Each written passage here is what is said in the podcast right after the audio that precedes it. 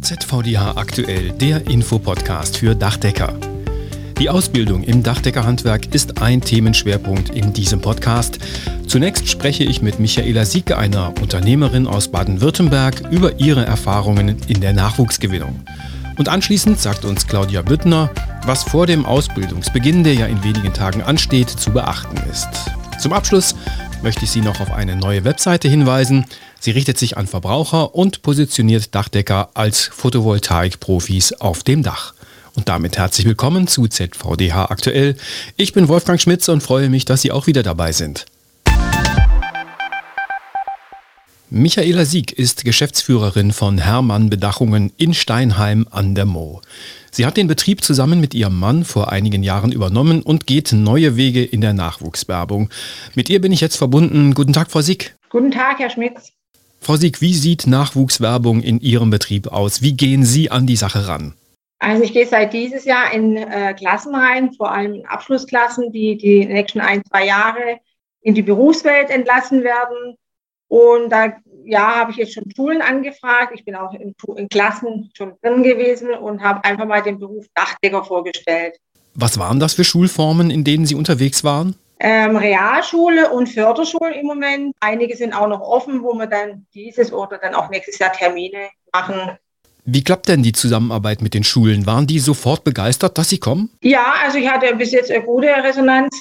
Ähm, so gehen sie eigentlich, sage ich mal, nur ähm, entweder in Berufsmessen oder aufs Arbeitsamt und informieren sich da über den Beruf und das war's dann. Und die Schulen merken auch, dass sie irgendwas Aktives für die Schüler machen müssen und haben dann auch schon einige Betriebe hier vor Ort angefragt, ob wir da Interesse dran haben. Und dann bin ich auf die Idee gekommen, auch die anderen Schulen, die das vielleicht jetzt nicht so machen, mal anzufragen.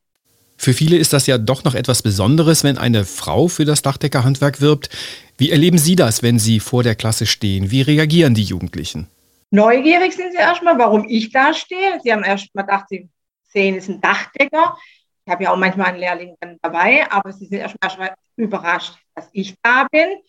Stelle dann schon die Firma vor, was ich kurz mache und dann geht es eigentlich schon äh, in den Beruf Dachdecker rein.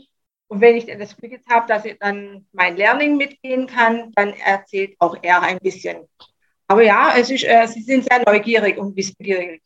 Aus Ihren bisherigen Erfahrungen heraus, wie müssen Jugendliche in Zukunft angesprochen werden, um sie für das Handwerk zu begeistern? Es ist sehr sinnvoll, wenn man in die Klasse reingeht, den Beruf vorstellt. Klar, wir kennen den Metzger, die Verkäuferin, die kennen wir diese Berufe, die wir alltäglich haben. Aber diese Handwerker, egal ob es jetzt der Dachdecker ist, der Maler oder äh, ja, wir müssen uns einfach den Beruf nochmal den Schüler beibringen oder vorstellen, sage hier, wir machen zum Beispiel nicht nur das, sondern auch hier. Also ich habe auch zum Beispiel ähm, was vorbereitet für die Klasse, dass sie einfach mal sehen oder so eine Art Ratespiel was macht denn alles ein Dachdecker? Die meisten denken ja nur, wir gehen aufs Dach und das war's. Und da sind sie schon mittendrin und da sind die total begeistert, was sie schon gesehen haben und fragen auch einen wirklich Löcher in den Bauch, was ich ganz toll finde. Ja, deshalb ja, muss man da einfach da reingehen, erstmal in die Klasse vorstellen. Berufsmessen gibt es, das wissen wir, das gibt es schon immer, aber ähm, ja, in, in die Klasse rein. Gibt es etwas am Dachdeckerberuf, worauf die Jugendlichen dann besonders abfahren, also beispielsweise Drohnen fliegen? Ja, genau, Drohne. Das ist bei uns jetzt seit äh, zwei Jahren im Programm. Und wenn ich das als zuletzt als Bonbon dann bringe, wow, hey, warum, warum äh, machen wir mit hier Drohne? Warum arbeiten wir mit der Drohne? Und da siehst du dann, ja, die, die technisch begeistert erstmal und aber auch die Mädels so. Also man darf das dann auch mal probieren bei uns, wenn man dann im Praktikum äh, ist dass man einfach das mal sieht und ja, da kommt dann schon das vor. Mhm. Sie haben ja auch beim Girls Day in diesem Jahr mitgemacht. Wie ist der gelaufen bei Ihnen? Super. Am Anfang habe ich gedacht, oh je, jetzt da kamen keine Meldungen und so. Das dauert ja auch sehr lange und dann ist es gleich nach den Ferien, wo die sich noch anmelden können. Ähm, ja, ich hatte äh, zehn Mädchen da, von wirklich äh, elf bis 17 Jahre alt, total begeistert, ähm, haben sich sehr interessiert. Wir hatten auch das Dachmobil von der Dachdeckerinnung da, war total begeistert, äh, die Mädchen. Und ja, sie haben angedroht, sie kommen wieder. Zehn Mädchen beim Girls Day aufnehmen, das klingt schon nach einer ganzen Menge. Wie haben Sie das gemacht? Also wir haben da ein bisschen unterteilt, weil halt natürlich die Jüngeren anderes Interesse dran haben wie die Älteren, die jetzt, wie gesagt, auch die Schule dann demnächst verlassen. haben wir ein bisschen aufgeteilt. Ähm, ich hatte meine Männer dabei, also wir haben dann auch ein Vogelhäuschen gebastelt. Das heißt, die durften selber die Geräte und ähm, das zusammenschrauben. Das hat begeistert und dadurch hatte ich dann Gruppen aufgeteilt. Die Zeit ging so schnell rum. Und ich hatte schon ein bisschen Bammel, dass die Mädchen doch nicht keine Lust hatten und äh, da was machen. Nein, für uns war es das erste Mal. Und von Anfang bis Ende ganz toll und ich würde es wieder machen. Okay, ja dann weiterhin viel Erfolg und vielen Dank. Michaela Sieg, Geschäftsführerin von Hermann Bedachungen in Steinheim an der Moor. Dankeschön. In Kürze ist es soweit, das neue Ausbildungsjahr beginnt. Dann ist immer auch einiges zu beachten. Claudia Büttner vom ZVDH hat zusammengetragen, was das so alles ist. Frau Büttner, worum müssen sich Betriebsinhaber kümmern? Ja, vor Ausbildungsbeginn hat man natürlich in erster Linie noch ein bisschen Formalkram zu erledigen. Das heißt, der Ausbildungsvertrag selbst muss geschlossen werden. Da muss man auch einiges berücksichtigen, denn seit 2016 muss gemäß der neuen Ausbildungsordnung im Vertrag auch festgelegt werden, auf welchen gemeinsamen Schwerpunkt in der Ausbildung man sich einigt. An der Stelle möchte ich auch noch mal ganz gern auf den neuen Schwerpunkt Energietechnik hinweisen, weil mit diesem Schwerpunkt zeigen wir im Dachdeckerhandwerk einfach auch noch mal, dass wir modern und zukunftsorientiert ausgerichtet sind. Wer noch keinen Ausbildungsvertrag hat, kann ihn übrigens auch auf den Webseiten der jeweiligen Handwerkskammern online finden. Den Vertrag sollte man dann auch bei der Handwerkskammer einreichen und man muss natürlich auch die Berufsschule informieren. Das sind so die ersten wichtigen Formalien, die man zu erledigen hat. Aber was auch ganz wichtig ist, manchmal gibt es ja einen längeren Zeitraum zwischen Abschluss des Ausbildungsvertrags und Beginn der eigentlichen Ausbildung. Und um diese Lücke zu schließen und das um da nicht Gefahr zu laufen, dass vielleicht der Azubi abspringt, hat sich bewährt, in der Zeit Kontakt zu halten. Man kann zum Beispiel den künftigen Auszubildenden zu Betriebsfeiern einladen oder ihm zwischendurch Informationen über den Betrieb zukommen lassen. Vielleicht auch ein kleines sogenanntes Bindungsgeschenk überreichen. Das kann eine Dauerkarte fürs Fitnessstudio sein oder eine Kinokarte. Das sind der Fantasie ja keine Grenzen gesetzt. Dann auch ganz wichtig, wenn dann der Zeitpunkt des Ausbildungsbeginns naht, sollte man auf jeden Fall auch nochmal mitteilen, wann genau der erste Tag ist, um wie viel Uhr, wo der Treffpunkt ist, wer der Ansprechpartner im Betrieb ist und was noch alles mitzubringen ist. Zum Beispiel die Steueridentifikationsnummer, die Mitgliedsbescheinigung der Krankenversicherung, Personalausweis und eine Bankverbindung zum Beispiel.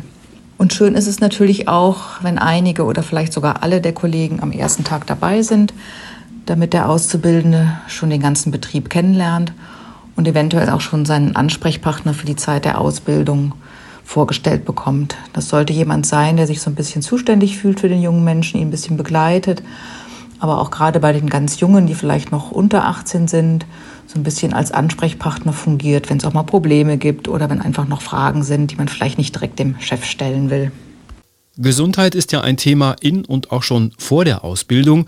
Ohne eine ärztliche Untersuchung vor dem Start geht es nicht, richtig? Ja, die ärztliche vorherige Untersuchung bei Jugendlichen ist ganz, ganz wichtig. Denn kein Arbeitgeber darf unter 18-Jährige ohne eine ärztliche Bescheinigung über eine Erstuntersuchung beschäftigen. Also die Jugendlichen müssen sich vor Eintritt des Berufslebens ganz gründlich untersuchen lassen. Das soll gewährleisten, dass junge Menschen nicht mit Arbeiten beschäftigt werden, denen sie gesundheitlich oder auch entwicklungsmäßig nicht gewachsen sind. Und auch noch wichtig, ein Jahr nach Arbeitsbeginn muss eine Nachuntersuchung stattfinden. Also das sollten die Arbeitgeber nicht vergessen. Das ist ganz, ganz wichtig. Ohne diese Bescheinigung kann die Ausbildung nicht gestartet werden. Und wenn die Azubis dann im Betrieb ankommen, gibt es auch ein paar Dinge, die zu erledigen sind. Welche sind das? Ja, wenn die Ausbildung dann gestartet hat und der Auszubildende im Betrieb ist, muss bei den unter 18-Jährigen darauf geachtet werden, dass das Jugendarbeitsschutzgesetz ganz deutlich sichtbar im Betrieb ausgehangen wird. Und dann müssen Jugendliche tätigkeitsbezogen über die Unfall- und Gesundheitsgefahren unterrichtet werden. Das sollte man möglichst auch am ersten Tag der Ausbildung machen. Ähnliches gilt auch ähm, vor dem ersten Bedienen der gefährlichen Maschinen und beim erstmaligen Umgang mit gefährlichen Arbeitsstoffen. Auch da ist eine Unterweisung erforderlich. Und die muss bei Jugendlichen in angemessenen Zeitabständen mindestens aber halbjährlich erfolgen. Und ganz wichtig, die durchgeführten Unterweisungen sollten immer schriftlich dokumentiert werden. damit man auch hinterher nachweisen kann, dass das ordnungsgemäß durchgeführt wurde. Und daran erinnern sich viele, die eine Ausbildung gemacht haben, sicherlich auch noch. Man muss ein Berichtsheft führen. Und das kann man mittlerweile aber auch digital machen, aber auch natürlich noch in Printform. Und die Vorlagen mitsamt Anleitung gibt es über unsere Verlagsgesellschaft Rudolf Müller. Und auch eine digitale Variante ist abrufbar unter Berichtsheft-dachdecker.de. Eine Besonderheit im Dachdeckerhandwerk ist ja auch die Unterstützung durch die Soka Dach. Was bietet die Soka Dach den Betrieben konkret an? Eine ganz wichtige Leistung der Soka Dach, also der Sozialkasse im Dachdeckerhandwerk, ist die Erstattung von einem Teil der Ausbildungsvergütungen. Das heißt, im ersten Ausbildungsjahr erstattet die Soka sieben Monatsvergütungen, im zweiten Ausbildungsjahr sind es fünf und im dritten Ausbildungsjahr sind es immerhin noch zwei Monatsvergütungen. Und diese Ausbildungsförderung erhalten also alle Dachdeckerbetriebe und selbstständigen Betriebsabteilungen, die in den Geltungsbereich des Tarifsvertrags über die Berufsbildung im Dachdeckerhandwerk fallen. Es gibt eine kleine Bedingung, an die diese Zahlung geknüpft ist. Die Betriebe müssen ihre Azubis angemessen bezahlen. Das heißt, sie müssen also mindestens 80 Prozent der im Ausbildungsvergütungsvertrag festgelegten Vergütung bezahlen. Und auch noch wichtig zu wissen, die Betriebe müssen die Erstattungsunterlagen nicht anfordern, sondern die bekommen sie automatisch von der Soka-Dach zur Verfügung gestellt, weil die Soka-Dach automatisch von einer Ausbildung erfährt, und zwar über die überbetriebliche Ausbildungsstätte. Da findet ein regelmäßiger Datenaustausch statt. Wichtig ist es allerdings, dass die Betriebe eine Kopie des Lehrvertrags dann bei der zuständigen Ausbildungsstätte einreichen. Das ist also die einzige Formalie, die Sie da einhalten müssen. Und auch noch gut zu wissen, wenn Dachdeckerbetriebe in einem gewerbefremden Beruf ausbilden, also zum Beispiel ähm, Zimmerer oder Klempner, dann bekommen sie auch eine Erstattung der Ausbildungsvergütung. Weitere Informationen gibt es übrigens auch auf der Soka-Dachseite soka-dach.de.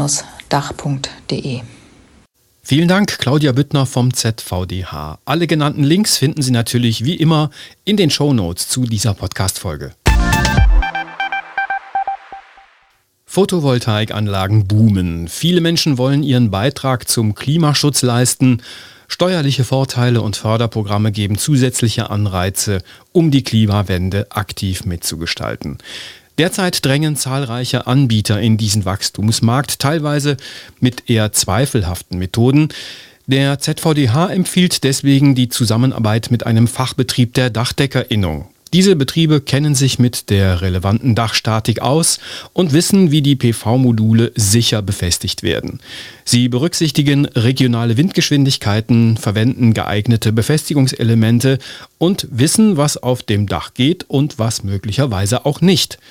Und sie sind kompetente Ansprechpartner, wenn es darum geht, dass PV-Anlagen nicht auf unsanierte Dächer gesetzt werden sollten. Unter der Adresse www.pv-dachdecker.de hat der ZVDH jetzt eine neue Website gestartet, die Hausbesitzern qualifizierte Orientierung gibt und Dachdecker als PV-Experten positioniert. Die Webseite informiert umfassend über PV-Anlagen auf dem Dach und weist auf aktuelle Förderprogramme hin. Darüber hinaus finden Interessenten dort Dachdeckerfachbetriebe, die sich auf die Installation von PV-Anlagen spezialisiert haben. Mit einem speziellen Logo ausgewiesen sind außerdem die Betriebe, in denen Mitarbeiter bereits an Kursen zum ZVDH-zertifizierten PV-Manager teilgenommen haben. Das war ZVDH aktuell, der Infopodcast für Dachdecker, Ausgabe 4. Juli 2023. Dieser Podcast erscheint alle 14 Tage und zwar direkt auf dachdecker.de und überall dort, wo es Podcasts gibt. Am besten, Sie abonnieren ihn direkt und gerne auch an Kolleginnen und Kollegen weitersagen. Über Anregungen und Hinweise zu diesem Podcast freuen wir uns immer. Schreiben Sie dazu an podcast.dachdecker.de. Die Redaktion hatte Claudia Büttner, ich bin Wolfgang Schmitz. Ihnen eine gute Zeit.